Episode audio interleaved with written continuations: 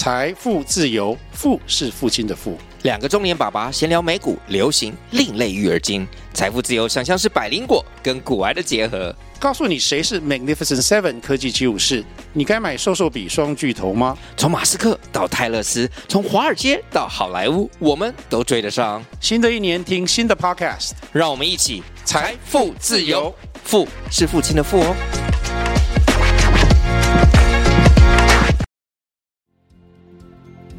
你也和我一样关心青年返乡创业的议题吗？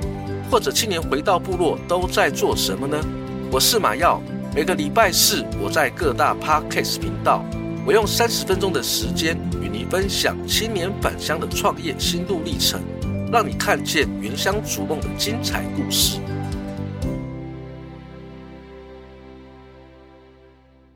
您现在收听的是《青年返乡》，Are you ready？大家好，我是节目主持人马耀吉马耀嘎咕。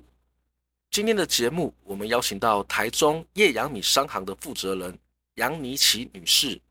尼奇也是我们花莲玉里阿美族的女儿，她的创业故事充满着对母亲的思念。尼奇在妈妈的告别式上吃到了表哥家种的米，米粒在灯光与她的泪珠映照之下，显得格外晶莹剔透，仿佛就像是颗会发光的米。妮琪老家也是种植水稻，他非常能够体会农耕的辛劳。为了守护家乡的好味道，他发起了叶阳米商行。叶阳米商行以叶阳为名，代表着农夫的辛劳与期待。他不仅选用来自家乡花莲玉里顶级好米作为创业标的，更秉持着健康、新鲜、回馈社会的经营理念。今天这集，我们将深入探讨。叶阳米商行如何从生产到推广，它的每一个步骤都严格要求，确保提供给消费者的米饭都是最优质的。现在话不多说，就让我们一同聆听叶阳米商行的创业故事。欢迎妮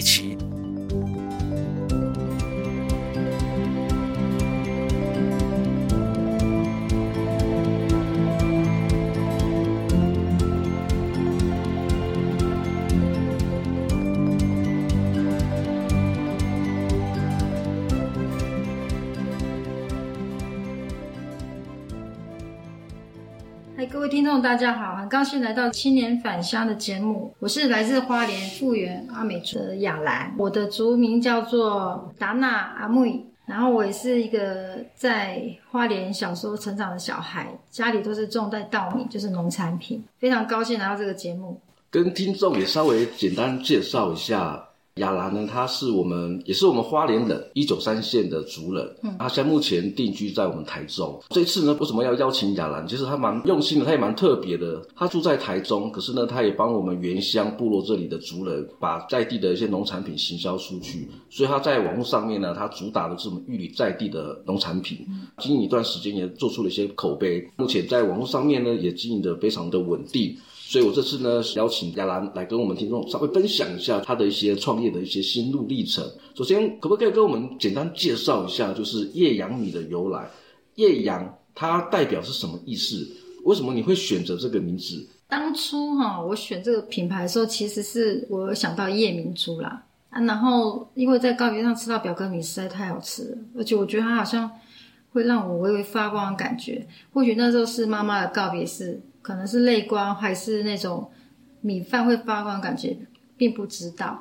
可是后来我就觉得说，因为毕毕竟是自己部落的米啊，之前表哥在行销当中是做了很多的困难。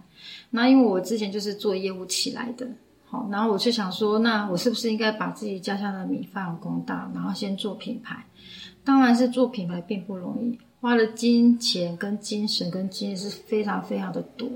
然后为什么有叶阳米？其实就是有叶明珠的来源啊。再来第二个是含义，是因为我比较少姓叶，叶子的叶，那我姓杨，然后我们就取这个谐音叫叶阳米。然后我们的叶阳米可以，大家可以到网络上可以看到，是我们是用我女儿画的，因为我女儿她本来就有画画的天分。我们有分第一版跟第二版。那我们台梗十六号是她国小五年级用五分钟画，那是我刚创立叶阳米的时候。他说：“妈妈为什么要呈现叶阳米？”我说：“这个白天跟晚上啊，然后他就画了夜一个白天跟晚上，然后旁边一个太阳，然后我还到了第二版的时候，他是用水彩去画的。所以我们的叶阳米的品牌的卡通图案是我女儿画的第一版跟第二版，它必须还有呃品牌的价值意义跟它的故事意义，而且它有有那个小朋友可爱 Q 玩的感觉，是让大家非常非常的喜欢。所以是有一种思念家人的这样的一个心境，也因为思念刚好人自己本身老家是在东部嘛，对，那目前生活在我们台中市区。对，那当初为什么会来做这个叶阳米这个品牌？是因为哈，因为我我妈妈一百零二年癌症往生，我在告别式上吃到我表哥的好米，然后我就接着就想要卖花莲米。那我表哥他是很成熟技术，他是产销班出来的，他在玉里也是非常的有名。那我们是木鲁站部落，大姨她是嫁到那个支罗部落，就是玉里春日在春日国小那边，是一九三县道，所以他们是有很成熟的技术。那我们的米跟人家不太一样，就是没有做掺杂。然后都是纯米、纯秧苗、纯栽种。然后我们当初在花莲种的时候都是散的，然后交给农会或是产销班。然后农民自己有自己的自打的品牌。那我们本来很早以前是惯性农法，后来改成自然农法，然后是少肥料、少农药，后来用有机农法。那因为现在很多的田地很贫瘠，所以有些要做三年有机、五年有机的是要转型。转型的当中之后，我们也是要休耕。所以我们会有产销班都会有三十个农夫，所以我们会分配，就是有些人就是种有机农法，那还是会自然农法，就尽量在这个地方当中就是少肥料、少农药。那每个农民都有自己的生产追溯、跟自己的品牌、跟自己的生生产履历。生产履历就是从开始种植到收成这半年，他们都是有生产记录簿，然后他的追溯栏也非常的清楚，又又觉得说。嗯，我应该还好来为部落做一些事，或是为自己的族人做一件事，因为毕竟是我妈妈，她是阿美族嘛，那我爸爸这边是是白浪，然后我觉得说，哎，其实原住民有他很多的农产品，他为什么会销售不出去？那为什么会没有办法销售？还是说他种的不好吗？也并不是，他可能就是缺少这个品牌。或是缺少这个通路，或是他觉得说啊，随便交了农会就好了，反正我们就是辛苦赚啊，赚身体健康这样子。可是我并不认为，我觉得说好东西就要让更多人知道，或者是让很很多懂这些好吃的米的人知道，也可以外销到日本这样子。所以，我们叶阳米就是秉持这样的心，然后在做呃叶阳米这一块，所以米的品质应该是还蛮重要的。那我们现在上行的成立是在台中市。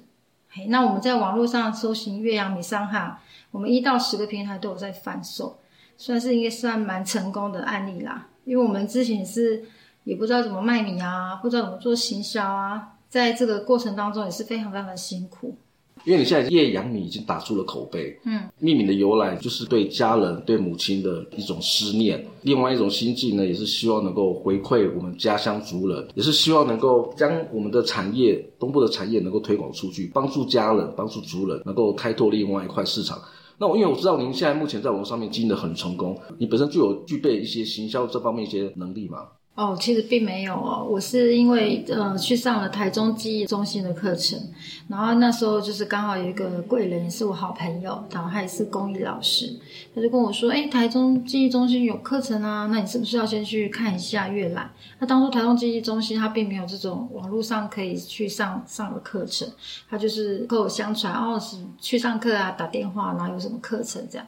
当初很多的课程都是什么织布啊，或是一些东西，然后后来哎刚好。有上到农业的课程，然后又上到什么盖温室啊，然后又什么我们农业要怎么样种那些东西的易肥啊、有机肥啊，土质要如何盐化之后，然后改良土壤，然后土壤的救赎啊，然后还有分你要怎么样种有机啊，有很多的那个滴灌技术啊、灌溉技术啊，我相信多数听到听众朋友可以认识我的同学。哦，他们现在都是有盖温室啊，或者他们像已经名扬国际，我的同学啊，他们是做农业跟我相关的，他们都会非常了解。那时候台中记忆中心办的课程非常非常的有的厉害，而且我我们真的学到以色列的滴滴灌技术，我们还是下去整个要盖盖温室，然后整个搭支架，然后整个拉那个水管。那像你看以色列，它的农业为什么那么强？它的草莓为什么在沙漠中可以种出草莓？它就是用滴灌技术，它不会浪费水资源。然后还可以种的很大颗，它是所有的东西都是科技化，都不是来自于人工。它所有的东西都是像温网式这样子，然后全部都是机械化，然后就是每一个每一滴水都可以好好的利用它。比如像我们的米糠，米糠可以混在土里面，它会变得有机，有机土，它会让我们的盐化的程度降低。或是说用牛奶去喷，你要看是有什么春象还是什么，看你是十字科花类还是稻米类，其实也是可以用米糠或是用它的一些有机质材去阻止这些稻米生长中的有害虫，会影响到我们的农产品的增生。哇，听你这样分享，感觉你为了要投入这个世界，其实你学的蛮多，而且也蛮投入的。光是这一点呢，就蛮值得马耀学习的，因为马耀自己本身也是家里也是种植稻米。到现在为止，我对于农业的种植的这方面的是知识，其实我是完全是大外行。所以您是因为要开始要经营，然后开始去投入这方面的一些知识的领域的学习，然后开始在学习网络行销，也就是从零开始，一步一脚印的方式，在网络上面做出这样一个很好的口碑。嗯，是的，就像马耀这样讲的，我确实是因为做了这个行业之后，边做边学习，再来是我热爱这个这个农产品。我很喜欢我的部落，也很喜欢，就是我吃到米的感觉，感动的感觉。我不得不否认，那时候我吃到这个米是真的是眼泪是泛泛光的。所以我觉得说，我一定要为这件事情做到好。其实当时我在创业的时候，我表哥也是有来到台中，他说啊，这个大概做三个月就倒了。我自己的表哥是这样说的哦。那我的个性是不太想要服输的一个人，虽然我不是说很厉害还是很好，可是我觉得勤能补拙。那我相信很多都是认识我，呃，尼奇亚兰的人，哈，就跟我当做同学的人，都应该知道我其实一定是非常非常非常的强的一个人。因为我觉得说，我们原住民就让人家很瞧不起了，我为什么还要再让别人瞧不起？我既然有勇气做这个品牌，为什么没有勇气经营它？我是用必死的决心在做这个品牌。我从那个呃不会做网络，不会做网络行销，不会做拍照。我是一步一脚，因为我那时候连键盘的那种都都都不会。其实我学历不是很低，只是因为我们是学农业，我们都是用手机在作业。那以前我们那个年代的什么呃计算机概论啊、二 HD 啊，像讲讲可能是显露出了年龄啊。可是问题是说，我觉得人一定要要不怕困难。我常常跟我的所有的同事啊，或是我我的员工，还是我合伙人都讲过一句话：天下无难事，只怕有心人。你有没有心去做这个事？你不要跟我说你做不到，是你不想做。非常非常值得我骄傲的事，我是原住民，我值得骄傲。亚兰这样的一个分享，我还蛮感动的。而且我对您创业的，既然做了，就要全力以赴这种态度，其实这种态度是非常值得我们学习的。我相信您经营我们的叶阳米，你非常重视的就是米的品质。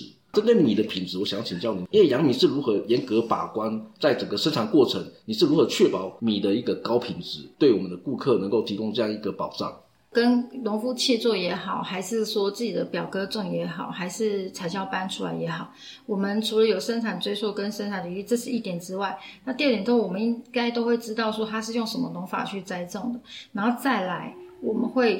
把米就是湿谷变干谷的时候，我们的每一个农夫他们家里都会有冷冷冻冰箱或冷藏冰箱，然后就是一顿顿用干谷先把它做储存，那等到我们要打米的时候，就一顿顿出来打。那我们其实店面也是会有打米这个这个服务流程，就像那个之前很早有一个品牌，它也是在做打米现打米的流程，我们之前有跟他们合作他们的机器这样子，然后后来我们就会现打米之后。不管是糙米还是白米，会放凉之后再经过挑选，经过挑选之后再做真空包装。那以前真空包装为什么会有长虫？是因为他们没有放脱氧机。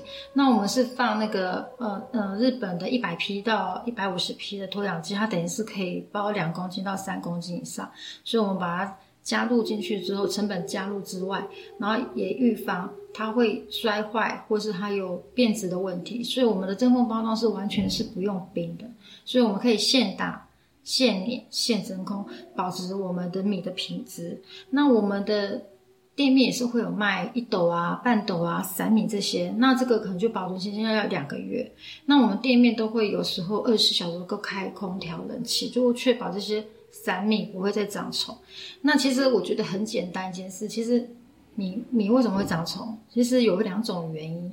第一种原因，它长虫就是可能是你坑放比较久，放比较久，它就会长虫，那会呼起，它会那个那个米会碎掉，有点像粉笔灰这样。那为什么还会再长虫？那就是因为可能就是因为我们因为我们用有机农法，那我们在栽收的过过过程当中，其实米卵会随着米固会跟我们大米打出来，那代表这个米是新鲜好吃的，米虫都喜欢吃，为什么人不能吃？所以有时候。长米虫不见得是一个坏事，它是一个好事，是看它长虫的环境跟它的因素是在哪里。所以我都会跟客人说啊，你到我们店里面买米，第一个动作要做什么？如果是我的话，一定会跟，因为我在米这边方面 研究的非常久。我说你可以做冷冻，冷冻的话七十二小时或超过四十八小时再放冷藏。像我在有一些论坛会说，哎呀，那其实冷冻是不对的啊，然后它也会有水蒸气什么，它米会变不好，这其实并不然。因为你是用真空包装，这个冰是不会。那你就用那个塑胶去冰，其实你是在四十八小时或者七十二小时拿去冷藏是还好，只要你保存不会有空气或者是有水分的话，其实并不会有任何的问题。然后其实我们天气啊，像我们在夏天的时候哈，第一期做的话，大概是六到七月采收，这采收的这这段时间的米特别会长虫，因为没有办法情况下，因为温度嘛，那天气冷热。很无常嘛，对，然后所以你必须可能买个米桶，或是说你本身有什么辣椒啊、八角这些，我是觉得也是可以，只是说味道会影响到你米的米饭的原来的甜香味，然后会失去它原来的味道。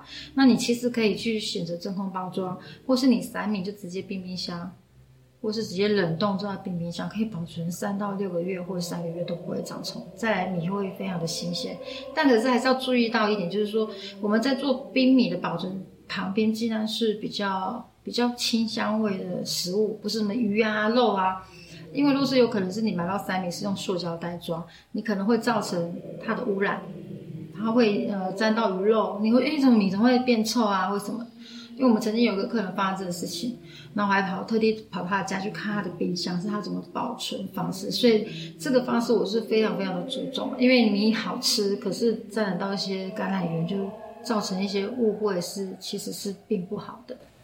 哦，听雅伦这样分享，雅伦真的是在这米这方面，他真的是专家。相信听众朋友听刚刚雅伦这样分享，我相信你应该不敢相信他是一个过去是没有种植稻米这样的一个经验，可是他他为了要推广家乡的米。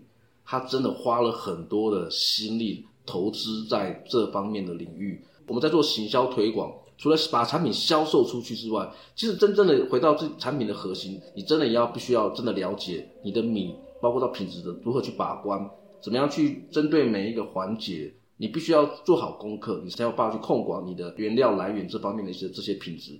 所以刚刚雅兰这样分享，我真的是很多很多是需要跟您这边学习的地方。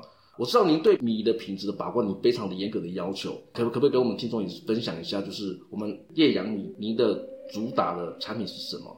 然后再来就是针对你现在目前这主打的产品叶阳米，包括到如何这样选择好米，什么样的米叫好吃的米，来跟我们听众分享一下。嗯，好，我这边可以大概的介绍我们花莲米。其实花莲米的种植地区还是蛮大的，其实跟彰化一样都是大米仓。那其实花莲大部分都是种二号台梗二号二零五，或是四号花莲香米，哦，然后再过来十六号，就是人家所谓的珍珠米。那其实珍珠米其实也蛮好吃的，就是煮稀饭，然后它是蓬莱米。它是日本蓬莱米，以前是在日本看到留下来的米。那四号的话，其实是花莲农改场去把它命名的。然后它比较会新复白，它跟一泉香米不太一样。一泉香米是用台梗四号为为母本嘛，所以它会变得比较透明化。那台梗二号的话就二零五，二零五就是以前日本天皇御用米。真的，我们以前最早之前，我们台湾是完全没有这些梗稻的，所以很多呃日本人都会来。花莲农改场，或是特地找他们吃到的品种，所以我也很高兴能够知道这些米的品种，让我知道说啊，原来我们台湾有这么好吃的米。然后甚至我们现在呃台中农改场有出一个台中一九四，然后这个其实品牌已经被我打响了，它是七叶兰花香米。那他们有分很多地方在种，有很多大品牌都有在彰化啊、云林啊。斗六啊，或是彰化大米上都有在种，然后浊水溪这些，那只是在花莲可能是它地区性的不同，所以它种植呃早晚温差差很大，就像我们在吃到蜜苹果一样，或是吃到一些什么呃高山的高丽菜，因为早晚温度差的时间比较多，所以会变得说你的米的品质会会跟人家不一样。就是人家说好山好水，其实不无聊，它只是很好的的水源。其实我们在玉里种植，它其实是玉山山脉的泉水，跟蔺武溪的河水，然后还有秀姑峦溪的河水，它是其实三种水源去灌溉。那要瑞穗以南，瑞穗以前它都是算沙地，沙地是适合种凤梨啊、头刀啊，就是比较沙地的一些农作，西瓜、花莲西瓜特别有名。那我是觉得说。我们为什么会知道这些品种？是因为其实我们都有去测试。哦，因为我以前也是一个很苗条的人，哈，为了要吃到这个精致淀粉，然后也觉得要把这个米饭刮到，必须试吃很多的米种。那我们都是种纯米、纯秧苗、纯栽种，我们没有做混合的品种，所以我们是插旗在种的。你如果混到别的品种，除非是你前面种的是哦四号，然后这个旗坐在。种二号，那一定会成长。所以每一个农夫，或是产销班，或是说本身我们自己契作农夫，他们都很确定知道他们种什么品种。那确定没有办法确定，我们就没办法跟他配合。因为你的品种若是乱掉的话，你就没有原来的母本跟公本。就像我们有时候要种植一些东西的时候，我们一定要知道啊，这个原来的。的原生种的植物是什么？然后这可以保种吗？还是不能保种？所以我们大部分都是纯米、纯羊苗、纯在种。那外面通路跟我们叶阳米不同的地方是，呃，第一我们不做掺杂，第二个我们是种纯品种，第三个我们是在来自于花莲的好水种出的米。所以每次客人在呃我在百货公司在做销售的时候，客人都问我说：“我为什么要买叶阳米呢？我可以去买叉叉牌、叉叉牌的米。”那、你们米为什么为什么更加不一样？不要说外表看起来就是啊，包装很漂亮啊，其实并没有这么一回事。我说，那你知道你知道买米有三要素是什么吗？可能有些人会说，啊，那就是嗯、水的水啊，对，阳光、空气跟水，这三大要素。再过来就是我们有做品牌。第三个，我们是用有机农法栽种。我比较不刻意去跟大家讲有机啊，因为有些时候我们台湾是有机，是确实是有，还有分三年啊、五年，它是土壤。可是我真的曾经跟一个呃比较美国教授在讲 FDA 的时候，他说，其实你在讲有机的话，他们是连口连方圆两百公顷是不能有惯性农法。那台湾因为它的平土地比较贫瘠，它确实可以种到有机，可是。我们是觉得说温室里面种有机是比较 OK 的。那你如果是说稻田啊、稻米这些，其实因为它是水嘛，它必须要很多的水去灌溉，所以你没办法控制它的水的来源在哪里。所以我们会通常都跟我们的消费者或是购买者，我会跟他讲，说：哎，我们可以用有机农法，或是我们有友善标章，或是什么什么。那我们每一次种米，我们都有去做检验报告。每一次都有做，然后一年至少做两次到三次，或是一年至少做一次，看这一期做是怎么样。那我们尽量就是不会超过那个标准值，因为很多农夫种不一样的品种，他们又来自于不同的地方，所以他不可能所有的地都他自己的。那我们会有一块是种比较有机农法的田，那有机是自然农法。那我们台湾台湾目前为止就是。比较在早在种惯性农法，因为其实当初种惯性农法的很奇怪，它收成比较好。现在为什么会有机的收成比较好？其实它是有牺牲期的，就像我们像我们的种植一些农的生态圈一样。比如说，好，我现在是种这个惯性农法，那我这个是种有机农法，那我前面大概是我的东西都会被有机农法的虫害吃光光，我可能这三年都没收成，我可能就是大赔钱，或是。很伤心之类的，可是你知道，过了三年之后，生态平衡之后，你发觉到，哎，这个它的土土质盐化，它的它虽然也是用呃一些惯性在弄，或者它四十五天就是没有再去撒农药时，你会发觉到它越来越重越差，土质越来越差。然后这边这种有机农法的，它反而越来越好，越来越好。然后最后的赢家就是种有机农法。所以我们在花莲，几乎很多农民都会有这个意识啊。像我们在长梁啊，或是在我们的春日啊，就是长梁是一个很好种植的一个地方去。所以我们在比较玉里的最南部，也会接近到一线之隔就到台东了。所以我是觉得说种这些农法是有好处的。我听你这样分享，哇，有关于稻米这方面知识，我真的是蛮尊敬、蛮敬佩的。其实你在做行销，你除了对自己本身的产品的来源，包括品质的把关，你有一定的要求。但是呢，其实最重要的就是有好的品质。那你要如何让人家知道，不管是来源、产地跟品质，它背后还有另外一个很重要的一件事情，就是行销。那我就想请教，就是有关于叶阳米推广方式，因为我们都是透过产地直送的方式到我们消费者的手上嘛。那我想请教，就是我们在推广上面有没有什么独特的一些行销策略或行销方式，可以跟我们听众分享的？在其实，在行销方面哈，我也是听过很多老师的讲解，或是说我在现场嗯做实体的跟人与人之间的销售。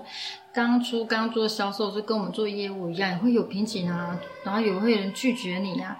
那你要怎么做销售？其实最简单的就是试吃，就是我们现在煮饭嘛。对对，那我们就把原来的米饭的味道给大家。其实我们在叶阳米上成立之前，我们其实呃炒阶段的时候，我们我们其实是一个很大胆，我们一开始就成立成立业成立网站，然后再做叶阳米商行。那我们其实我们当初也是很多各各个好朋友啊、姐妹淘啊什么。我们就大家合伙啊，还是说弟弟妹妹表弟都在台中来为姐姐做这个这件事情。我们那时候是一步一脚印，然后那时候我们是用那个类似像火锅店那种透明的那个，像装沙茶，我们把饭煮上去。那当初我们店开的时候有六个卤肉燥或是素燥的那个，类似像肉燥饭这样。那我们还有六个电锅，那六个电锅就每个品种都贴上去，比如说二号、四号、十六号，那你想要吃什么样的品种，然后我们帮你。免费送你一碗卤肉饭，还有豆干。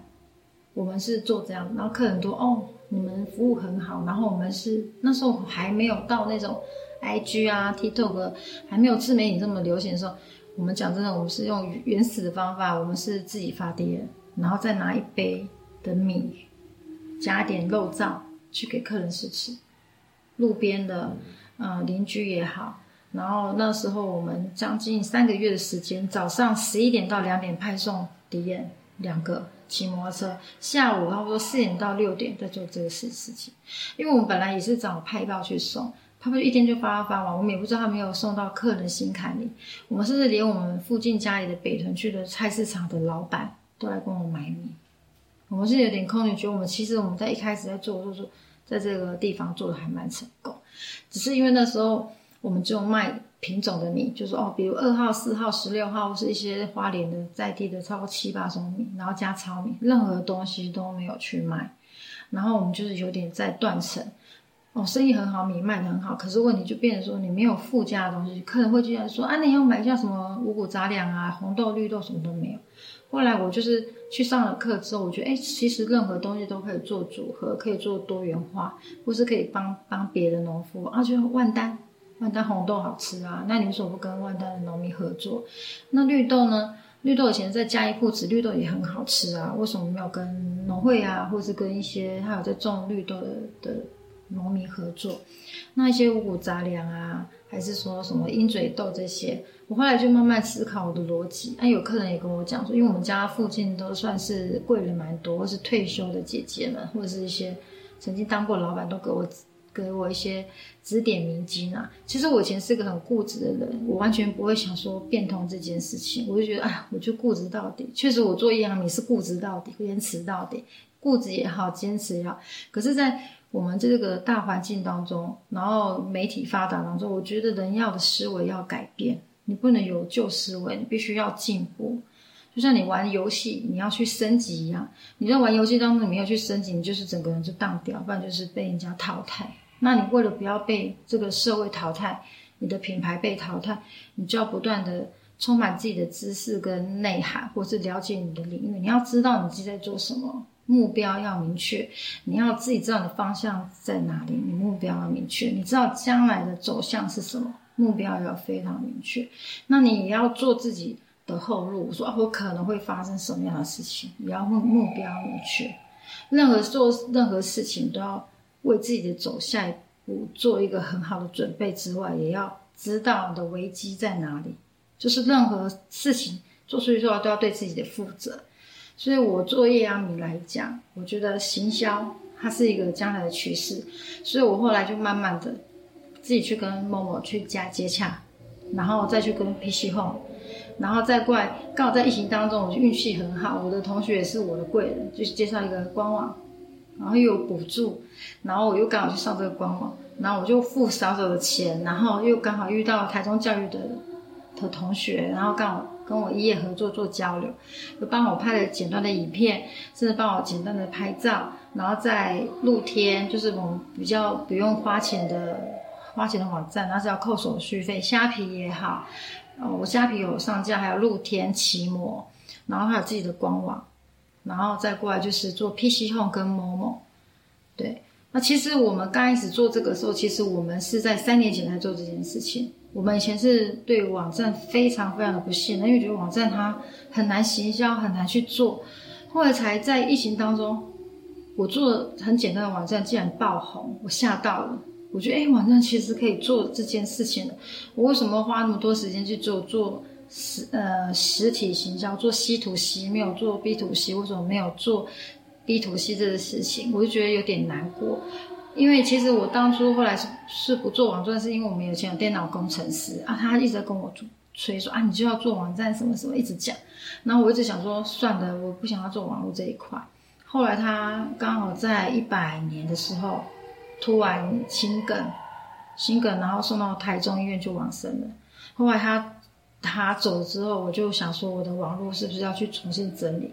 我才开始慢慢学。其实当初我什么都不会的时候，我就告诉我自己，我觉得就像人家讲的“天难天下无难事，只怕有心”。我是行销，我讲真的，我行销是看东森、看某某他们在。一直巴拉巴拉一直讲组合多少钱多少钱，电话预约，然后像电话剩几组几组这样。我行销是跟他们学，然后第二个我的行销我是看 YouTube，然后还有 Light，我 Light 其实是一个数学老师教我的，也是在摆摊啊，在百货公司，他是数学老师，然后如何教 Light，那其实我有很多东西都是在 YouTube 学的，所以 YouTube 其实有一些关键字你可以上去看。你可以多看一次、两次、三次，甚至虾皮的行销，它有虾皮的影片免费让你去做行销，看一次、两次、三次，你就会懂了。我曾经还有做错一件事，我在虾虾皮后面做行销，把它颠倒过来了。像你要是说满一百、满一千块折一百，我满一百折一千，我这我那时候还有客人下定哦，还赔钱哦，而且我在自己的官网也是做同样的事情哦，可能是。呃，买两件是一九九，可是变两变呃三四件变一九九，类似像这种事情会是有发生过。所以，因为我们在网站做行销，其实这方面其实大家要非常注意，因为这个东西是你的错误。还有那时候没有那么多人在购买我的东西，所以我赔赔的机会比较少。那现在我的我的网站越多人在看，那我是不是？在这方面，在做后面的广告或者在做打折这方面，我就要非常非常的注意。所以，我们家的美编啊，还有我啊，还有一些小编，我们都会很注意这个。我们在各个网站做行销的这个过程。听众朋友，一听雅的这样一个分享，应该会觉得好像行销好像很简单，或者是它并没有那么困难，透过网络上面做直接销售。看到他这样目前的成功，觉得好像是理所当然的。其实听众朋友，就是你不晓得有关于行销农产品啊，尤其是包装米，是我我认为行销里面是它是最难操作的。为什么呢？因为稻米产量包括它品质，其实都大同小异，都在台湾各个农产地。稻米它就是一个白白的东西，你要怎么去说它？雅兰的操作方式呢，其实他非常的务实。跟客户的关系是用交朋友的方式。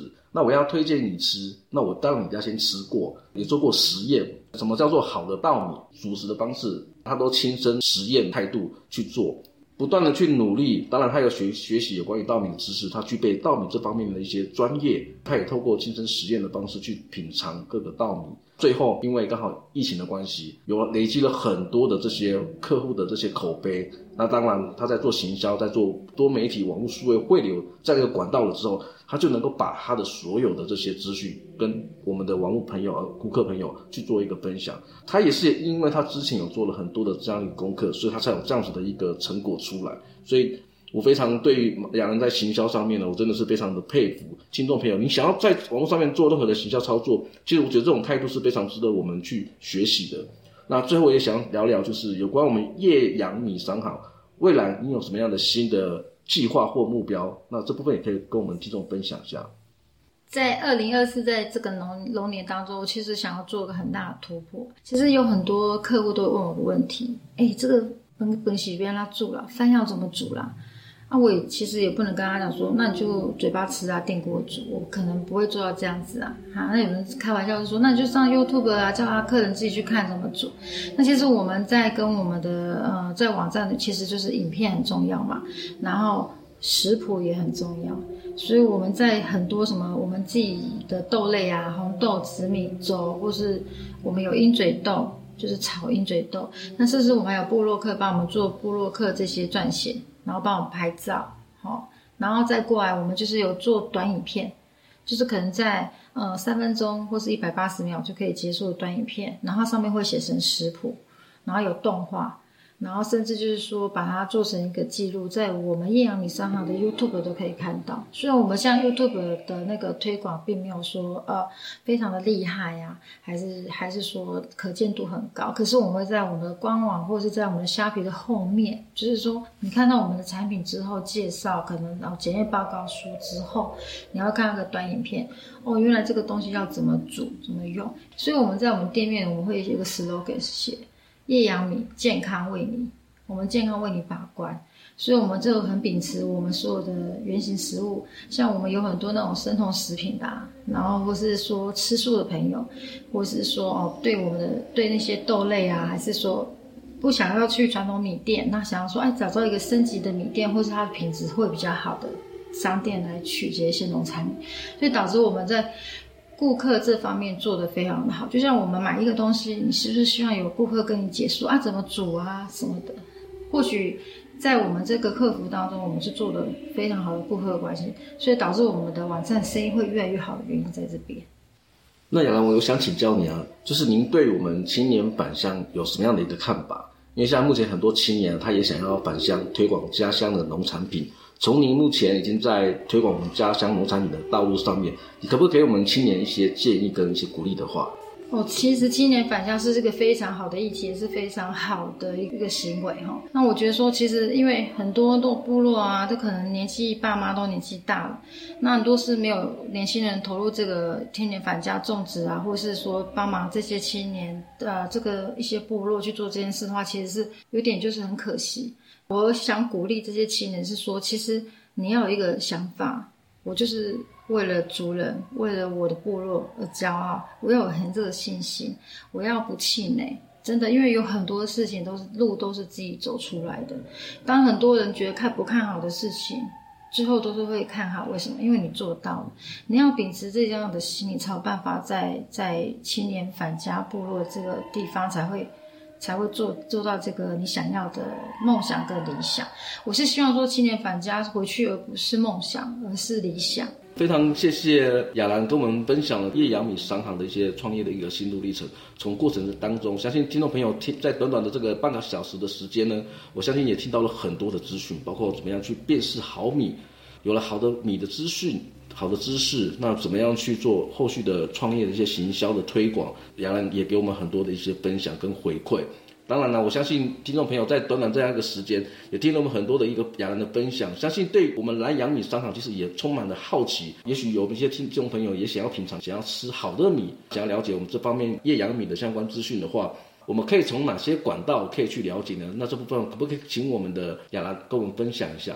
好。呃，各位听众哈，想要吃到我们花莲我们纯米纯阳软的米哈，可以到呃 Google 直接打夜晚的夜太阳的阳夜阳米商行，然后就可以看到我们的官网。那其实我们到一到十个平台都有在贩售，或是到我们官网看一下我们在各大百货公司的快闪活动。那刚好我们在台中，你就在台中的可能星光三月或是中友百货，就看我你的地区是在哪里。那也有可能。高雄的朋友，我们可能会去大乐啊，或者是到汉神巨蛋，好，都会有一些快闪活动，都会在我们的叶阳米商行官网的 banner，或是我们的 FB 或我们的 IG，或是在我们的 Line 都会有这些相关资讯。其实我们现在都有个呃新年嘛，我们都会有做叶阳米的三色米跟五十米礼盒，都会在我们的官网都有特价当中，这是我们独家的哦。然后再过来，我们的叶阳米商除了有一些百货公司的快闪资讯之外，那你也可以在我们的官网，好，注册成会员，一定要注册成会员哦。注册成会员，他会送你一百块的折价券，买一千块折一百，可是你必须买一千一，因为我们的官网会员是买一千块的话是免运费，全省都要免运费，除了金门、澎湖、马祖以外。那我们在四道超商也是可以去领货的哦。如果你小家庭买少少那边买到一千块，那我们就是四道超商，然后到 Seven 去领货就是六十块。好，那你可以不用先付费。好，那你就是到你想要的 seven 啊，还是说全家、life 啊啊、，OK 便利商店这些，那你就是不用说啊，在家里等货，因为有些人他们没有管理室收货，那你可以到这四大超商之后，你就买少少的，也是在虾皮可以买，那在我们的官网也是有这个服务。那我们的呃结账购流程是可以在线上刷卡的，那你可以用 ATM 转账，那你也可以就是。货到付款，那货到付款还是会收三十块手续费，毕竟这是那个货运公司收的，并不是我们公司收的。所以，如果你到我们官网买的话，呃，切记要买一千一，然后会帮你加入会员折一百，然后又一千块免运费。加入了新会员才有这个折价券，加入会员旧会员呢，它还是有很好的活动，就是我们在每个月的寿星都会送折价券。那你也可以用这个折价券购买，或者在我们的那个过年也会做。哦，全省或者说全部的会员当中都会帮你做一个折价。听众朋友对相关资讯呢，如果还不是很清楚的话，其实你只要上网搜寻叶阳米，打关键字搜寻叶阳米，就可以看到好康的优惠资讯，包括你要到实体通路还是线上通路的相关促销方案，你都可以从网络上面搜寻得到。那我们今天这一集呢，我们就先录到这里。如果听众朋友您喜欢我们的节目，也欢迎您到各大 Podcast 频道按下订阅。或加入青年返乡 Are You Ready 的粉丝专业，按赞留言分享你的观点。再次感谢你的收听，我们下周见，拜拜，拜拜。